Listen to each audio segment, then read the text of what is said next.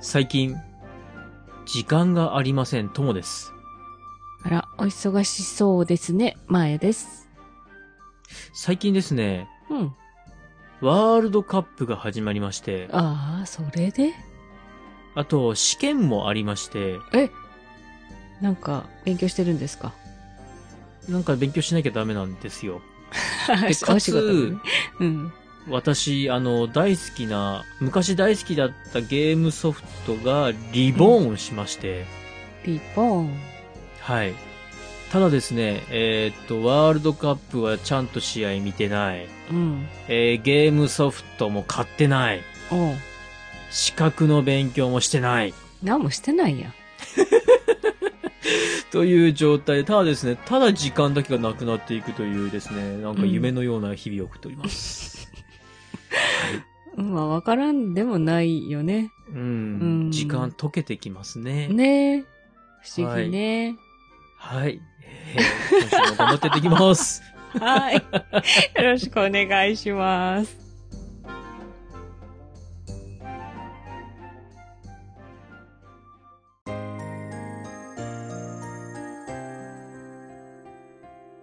三国だが、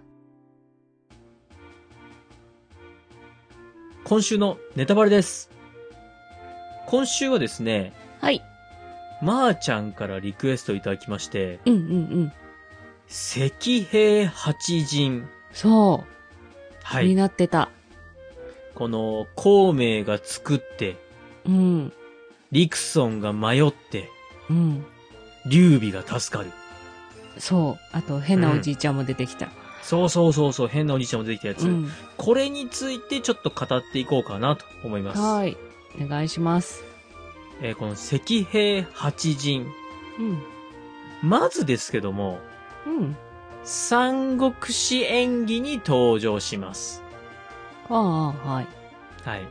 この前振りもうみんな聞き飽きたで しょね、もうみんなのまたかいっていう声が聞こえてきてるんですけども、はい。まあまあそう言わず最後まで聞いてください。ああ、聞きますよ。この石兵八人なんですけども、うん。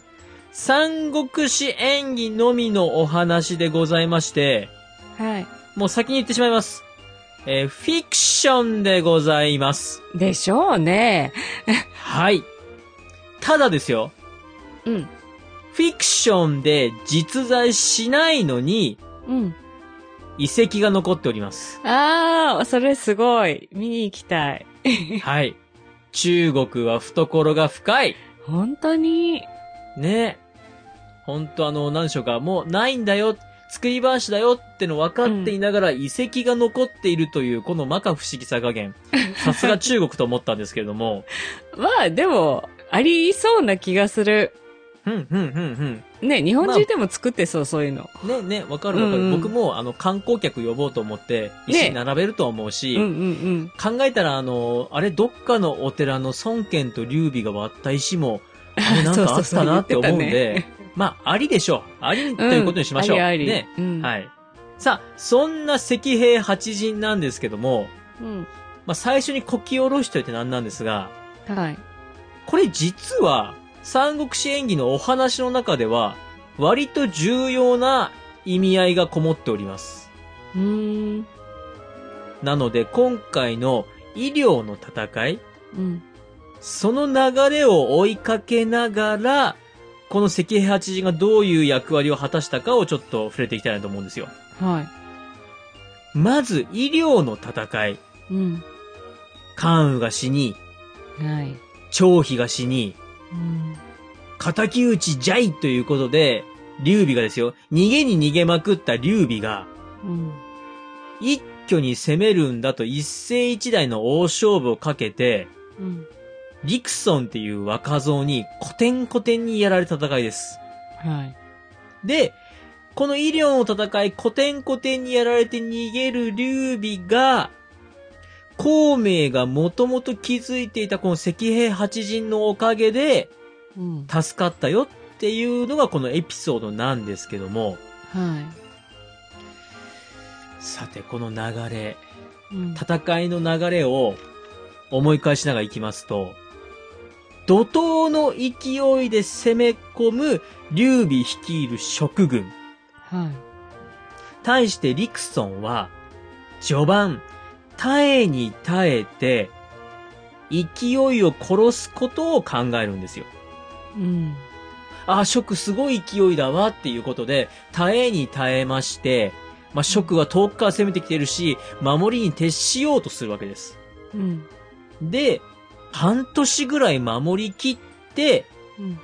劉備の蜀軍が伸びに伸びきったところを、火攻めで襲って、リクソンが逆転勝ちするってお話なんですよ。はい。で、結果、劉備は逃げに逃げまして、白帝城に逃げ込むと。うん。いいですか三国志演技、はい。主役は誰ですか劉備。はい。あれうん。年老いた主役が、うん。人生の一大勝負を仕掛けて、敵の若造にケチョンケチョンにやられて逃げ帰ってきました。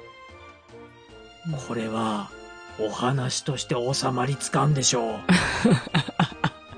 う。 まあ、そうね。でしょ そもそもこう、年老いたベテランと若者の戦いで若者に負けるっていう段階でちょっと、だ、あれ誰主人公だっけって話になっちゃうじゃないですか。うん。なんかこうね、若者が頑張って、敵の栄養をやっつけたんだったら、あ、リクソンが主役っぽいってなりませんうん。まあ、ここだけ聞けばね。でしょうん。このお話の流れを大逆転するのが、孔明の赤兵八人なわけです。うん。じゃあ、これ主役孔明じゃん、じゃそうです。主役は食軍ですから。あ。劉備。であり、孔明であり、食グループなわけです。うん。そうしますと、劉備は、まあ、運悪く、運悪くリクソンに負けたけれども、うん。孔明が前もって用意した柵に惑わされた若造リクソンが、うん。孔明恐ろしい。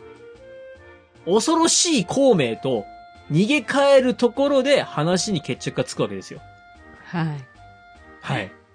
いいですかうんただ、この赤兵八人がもし万一ですよ。もし万一ないとすると、うん。リクソンは、劉備をケチョンケチョンにして追い詰めたんだけれども、あ、義、攻めてくるよね、と。うん天才リクソン的には、僕だったら今5を攻める。じゃあ、戻って守りを固めなきゃっていうことで、もうね、方法の手で逃げた劉備なんてほっとこうと。あいつにはもうちょっと怖い力はないぞと。帰って義の総否に対応しましょうと戻っていったわけだとしたら、うん。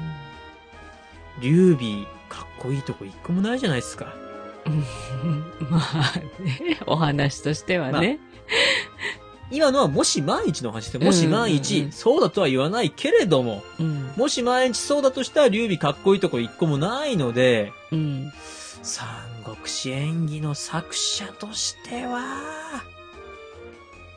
孔明の策に惑わされたリクソンが逃げ帰って、逃げ帰ったけど、あ、そういえば義も攻めてくるし、いいんじゃない的な話にしようっていう風になったら、吉川先生もそんな風に書いてましたよね。ああ、孔明怖いからもうこれ以上深追いはしません ってまあでもね、、うんそれだけじゃないんですよってリクソン急に賢くなるっていう。はさあ、どうでしょうか。今回ですね。 正直皆さん、あの、医療の戦い、赤兵八人のところでリクソンさんが、あうら、ん情緒不安定なんじゃなかろうかと。ね、もうあんなにそ攻めて攻めていってたのに、急に石の塊を見て、はあ、怖いっていう、どうしたリクソンと思ってたと思いますけども、いうんそこには、こんな裏話があったんじゃないかなというお話です。いやいや、私が聞きたかったのはそこかな えー違うのそういう なん話じで、ゃなくていや、なん、その、石、石と門の何かの、その、何、陣の構え方とかを教えてくれるのかと思ったら、そうじゃなかったの ね。まあじゃあまあじゃあ。遺跡はあるけど、フィクションだからね。いやいや、そうだけどさ、それがなんで生まれたんだろうが気になってたんだけどなと思って。いやいやいや一応ね、一応なんかうん孔明はその、八家の陣っていう、八陣、なんか、はいはいっていはうい。のが得意だったらしいんです。ただこれも、うん、記録として残って、まあ記録としてどういうか、あ、そういうのやってたんだねっていうのが、まあ残ってるぐらいなんで、ああ、わかった。風水の発家から来てるのね、じゃあね。うんそうかもしれないですね。うんあの、八家の、この方角から攻めるとうんうんうん、うん運勢がいいよって、この方角から攻めてこう抜けましょうみたいなのを、うんまあ、孔明やってたらしいんですけども、うんまあね、あの、それもフィクションでございますので。でも、そこが知りたかったかな。ああ、そこが知りたかったの、うんうんあ、なるほど。はいえーとりあえず、石兵八陣は、あの、石粒の塊です。はい。納得しました。はい。えー、本日のですね、ネタバレは以上となります。はい。ちょっと自分で調べよお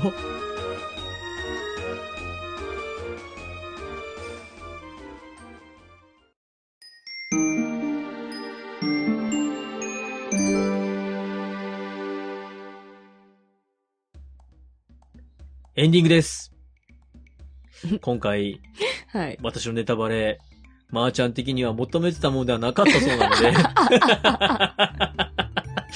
ね、あの、ちょっと史上空前に薄っぺらいネタバレだったかもしれませんけども、はい。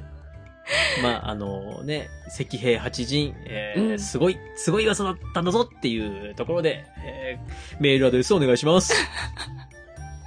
はい。皆さんからも、ネタバレのネタが欲しいですよね。あー、ちょっとなるねほ、ど。募集してもいいかなとか思っちゃったりして。なんか語った、あー、でもどうかな全部、全部に皆はさんもちろん答えられないけど。皆さんの語ってください。